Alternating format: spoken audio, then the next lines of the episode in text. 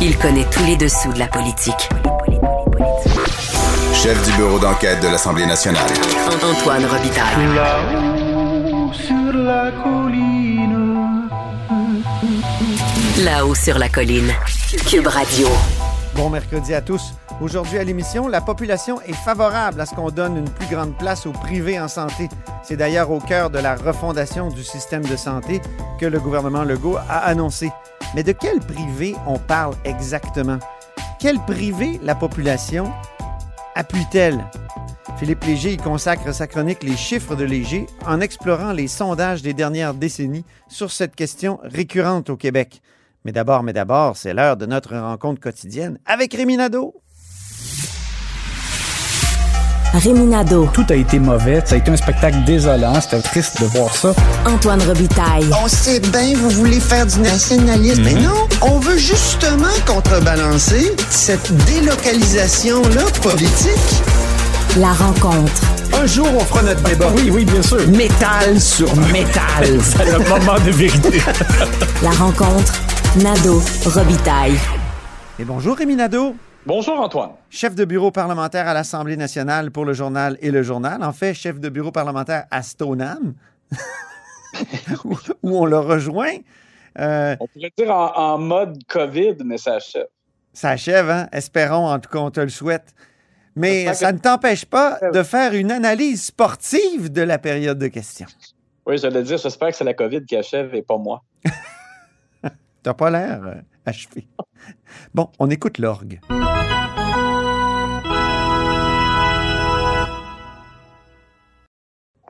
Tout le monde l'a vu, tout le monde s'est indigné. C'est le bâton élevé du match. Oui, François Legault qui l'a échappé. euh, des fois, il, se trouve drôle. On dirait qu'il est comme trop relax, euh, installé au Salon Bleu et avec son sens de la répartie, parfois, là, il se permet des blagues, puis après ça, il se rend compte que c'est pas drôle, c'était pas, pas une bonne blague. Euh, le député euh, Pierre Arcan euh, se levait pour poser une question euh, au Parlement. Et au moment où euh, M. Arcan s'est levé, euh, François Legault, son micro n'était pas ouvert, mais ça a été entendu par les gens qui étaient là, a lancé Il n'est pas mort, lui.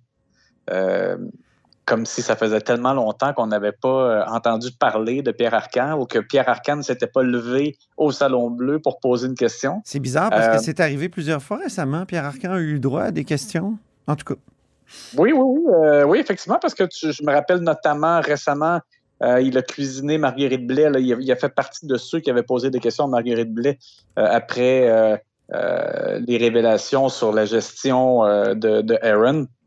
Et donc, euh, juste, Ah. juste une parenthèse. Euh, Oui. Il a été réintégré au cabinet fantôme du PLQ le 13 mai 2021. Ça va faire un an bientôt. Monsieur euh, Legault, il comme euh, a eu une blague à retardement ou quoi? S'il est en retard de presque un an, François Legault. En tout cas, il, il est président du caucus, là, euh, Pierre Arcan. En tout cas, je trouve ça bizarre.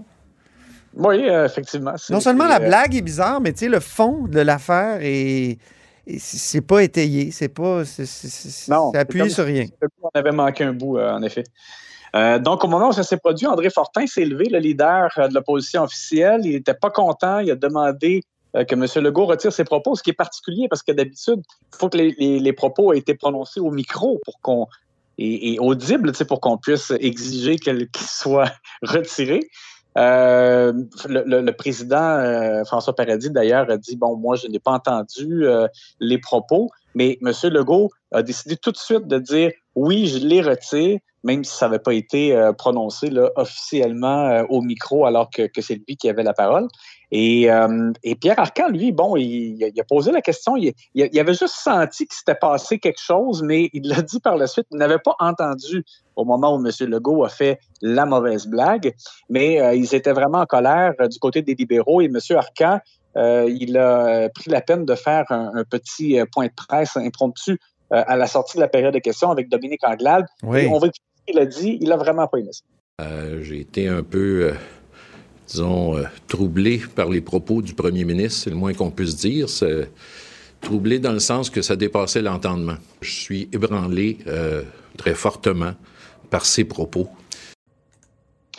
Et M. Legault, il s'est excusé euh, rapidement euh, sur Twitter. Oui, en Euh, réponse à mon tweet. Oui, d'ailleurs, c'est vrai. c'est toujours un peu particulier, tu sais, quand le premier ministre répond à un de tes tweets. Et par la suite, euh, on a senti qu'il y avait, bon, dans le corridor, euh, avant euh, son entrée à l'étude des crédits en après-midi, on a, on a senti qu'il avait cherché à se justifier un peu en disant, mais c'était comme en référence au fait qu'il trouvait qu'il n'était pas beaucoup utilisé ou qu'il posait pas beaucoup de questions, mais que c'était une blague. Mais bon, on dirait que même avec l'explication, M. Legault s'enfonce. Il s'enfonce, mais oui, en voulant. Ça, ça, se retourne complètement contre lui parce que les partis d'opposition en ont profité. M. Arcan lui-même, il a dit que ça démontrait son arrogance, l'arrogance du chef caquiste qui, trône euh, dans les sondages avec une, grosse avance et qui a l'air euh, qui a l'air un peu au-dessus de ses affaires avec ce genre de, de blague-là euh, et de, de, manque de respect. Et, et, là, ça a été repris. J'ai vu Dominique Anglade aussi, il a fait un tweet même chose, elle a parlé d'arrogance. Paul Saint-Pierre Plamondon, qui est absent, lui, euh, parce qu'il a la COVID aussi, euh, a fait un tweet, même chose, a parlé d'arrogance. Alors là, ça, permet aux partis d'opposition d'utiliser cette ligne-là contre euh, François Legault. Puis les partis d'opposition qui ont besoin de trouver des lignes d'attaque parce qu'ils sentent la soupe chaude à l'approche du rendez-vous électoral.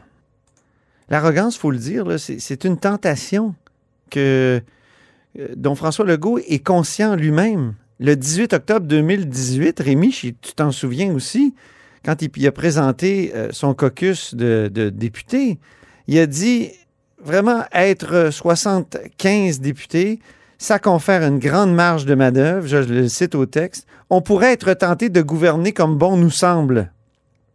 Là, il a dit il faut faire preuve d'humilité, ça nous oblige à nous élever au-dessus des considérations partisanes dans l'intérêt supérieur du Québec et nos concitoyens. On peut dire qu'aujourd'hui, il a violé cette règle-là. Oui, effectivement, c'est ça. C'est euh, et c'est pas la première fois parce que, comme tu as mentionné, et des fois, on dirait qu'il se retrouve dans un état où c'est comme il est de bonne humeur, euh, prend ça un peu comme trop à la légère. On va euh, écouter la fois où il avait traité Christine Labrie de Québec solidaire de Mère Teresa. C'est qui continue de dire qu'ils sont féministes? Le leader du gouvernement. Mère Teresa. Je pense que cette fois-là, Rémi, tu lui avais enlevé des points ou tu lui avais donné un pouce en bas. Ouais, puis, tu sais, c'est sans compter la fois où il a parlé des, des poils de moustache dans la soupe là, de Manon Massé. Euh, je me souvenais pas de celle-là. Oui, ça, c'est des fois où M. Legault l'échappe. On dirait que c'est à la fois parce qu'il aime la joute partisane euh, et qu'il se sent un peu au-dessus de ses affaires parfois. Euh, Imagine avec 100 députés. les tentations vont être nombreuses d'envoyer promener tout ce qu'il y a d'opposition. Je trouve que ça lui joue des tours. La contre-attaque du jour maintenant. Ben, par contre, voici euh, un moment où M. Legault euh, a été meilleur, je te dirais. Euh, même si sur le fond, on en a déjà parlé, moi je te disais, les libéraux, ils font quand même bien de rappeler que la CAQ s'est engagée à donner un médecin de famille à tous les Québécois. On sait que maintenant, ça a changé. Et dans le plan de refondation du réseau de la santé de Christian Dubé, on parle de donner accès à un professionnel de la santé, et que ça, ça puisse être, par exemple, une infirmière, euh, ou autre et non nécessairement un médecin. Et la réplique, par contre, a été bonne parce qu'aujourd'hui, euh, il, y a, des nouveaux chiffres qui sont sortis. On voit qu'il y a encore plus de Québécois qui attendent d'avoir un médecin de famille euh, au Québec.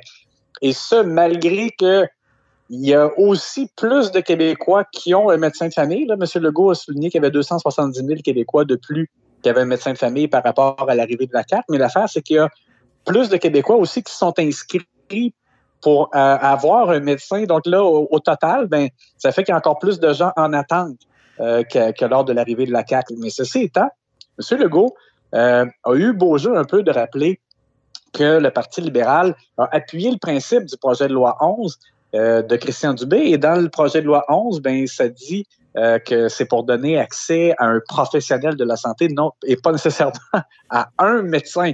On va écouter donc la réplique de M. Legault au, euh, au Salon Bleu à Dominique Anglade. Dans le projet de loi 96, ils ont proposé un amendement pour exiger trois cours en français dans les cégeps anglophones. Dans le projet de loi 11, où on dit les Québécois devront être pris en charge par un professionnel de la santé. Donc, ça peut être un médecin, ça peut être une infirmière. Ils ont voté pour. Là, ils sont en train de nous dire qu'il n'est plus d'accord. C'est dur à suivre. Et M. Legault aussi, euh, il y a même encore plus beau jeu euh, d'utiliser, euh, je dirais, cet argument-là.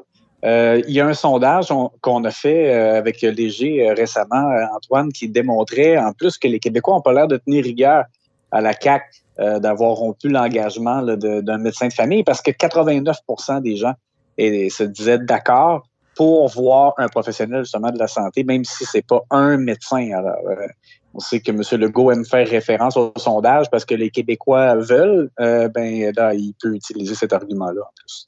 Sortons maintenant de la période de questions. Il y a euh, un sujet que tu voudrais aborder qui n'a pas été abordé euh, à l'intérieur du Salon Bleu. Oui, mais c'est Pascal Bérou qui s'est attaqué à des publicités qui démontraient des activités de financement impliquant des ministres du gouvernement caquiste. Euh, donc, lors du point de presse euh, avant la période des questions euh, au Parlement, M. Bérubé s'est attaqué à ça. honnêtement, j'ai un peu un malaise parce que, ben, pour, pour dire rapidement aux auditeurs, donc, il y a certains ministres qui vont aller dans une circonscription, par exemple Pierre Fitzgibbon, dans Bécancourt, et ça devient une activité de financement pour la CAC. Et là, ils vont vendre des billets, ça peut être 125 dollars ou 150 dollars pour aller participer à cette rencontre-là. Et ça donne l'occasion aux gens euh, d'avoir accès au ministre, de pouvoir l'entendre faire une présentation et lui poser des questions. Mais c'est sûr que ça respecte la loi électorale. Donc, j'ai un peu de, misère à ce qu'on on, cible ça comme si c'était pas correct parce que ça respecte la loi. Euh, et M. Bérubé euh, je trouvais qu'il exagérait dans son intervention. Il disait, nous autres, au PQ, on n'en fait pas d'activité de financement. Euh, ce sont des membres qui font des dons uniquement. Euh, bon, il y, a, y, a, déjà eu des activités de financement du Parti québécois et impliquant Pascal Bérubé, c'est déjà arrivé. Là.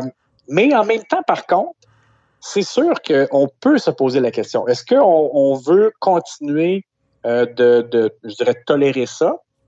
où il n'y a, pas lieu d'avoir une réflexion euh, pour euh, faire une modification et que ça n'arrive plus? En, temps normal, la contribution maximale un parti politique est de 100 dollars, mais en année électorale, ça peut aller jusqu'à 200. C'est la raison pour laquelle il y a ces activités-là. Ah oui, OK, c'est pour ça.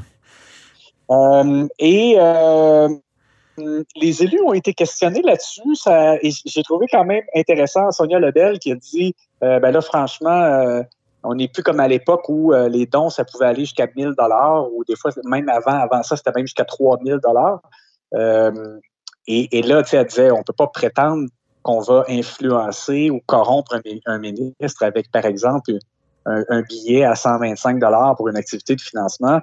J'ai tendance à lui donner raison. Mais euh, quand même, Sonia, pas Sonia Lebel, mais notre collègue Geneviève Lajoie a posé la question au bureau de la commissaire à l'éthique. Et même si ça relève davantage du DGE, la loi électorale, mais la commissaire oui. quand même, par sa porte-parole, euh, a fait quand même un appel de prudence en disant, euh, je pense que c'est notamment sur l'aspect de la publicité ou euh, pour vendre ces billets-là, en disant les élus devraient être prudents et un ministre ne devrait jamais donner l'impression donc que quelqu'un va avoir un accès privilégié à lui parce qu'il achète un billet, par exemple, à 125 ou va le rencontrer dans une soirée. Donc, quand même, je pense que ça, montre qu'il y a peut-être qu'il y a des questions à se poser. Est-ce qu'on doit resserrer ça encore d'une autre façon? Euh, Pascal Bérubé se trouve comme avoir mis finalement la rondelle euh, au jeu pour qu'il y ait une discussion là-dessus. Oui, puis politiquement, on a l'impression que Pascal Bérubé veut occuper l'avant-plan de la scène depuis le sondage qui, qui montre que le Parti québécois est vraiment, vraiment dans le fin fond de la cave. Là collé au fond de la poêlonne, comme disait Jean Lapierre. Euh, et, il le fait assez efficacement, là, euh, en l'absence de son chef aussi, qui est malade. Donc, ben, euh, hier, il a lancé quasiment comme un cri du cœur qui, démontrait, c'était comme un, peu un aveu de position de faiblesse. oui. Parce que, mais en même temps, c'était comme un cri du cœur pour dire, hey, réalisez-vous qu'on va, le, le, le, parti risque quasiment de disparaître, là, étant donné la, la mainmise de la CAQ et parce qu'il n'y a pas justement de réforme de mode de scrutin, là, la, la CAQ risque d'avoir plus de 100 députés et circonscriptions dans le cadre de la prochaine élection générale si on fie au sondage. Et puis là, ben là, s'attaque au financement.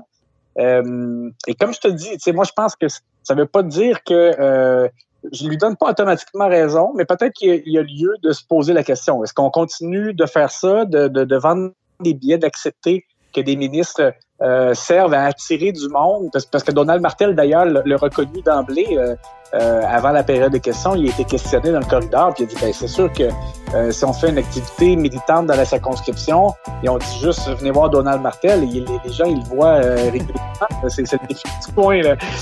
Alors, si tu dis, ben là, il y a, un tel ministre qui est de passage, ben c'est sûr que ça attire, ça, ça à attirer davantage de gens. mais là, pour l'instant, écoute, les règles le permettent. Donc, mm. Ben, merci beaucoup, Rémi, puis on se reparle demain. À demain. Prompt rétablissement. Soigne ta toux. Merci beaucoup.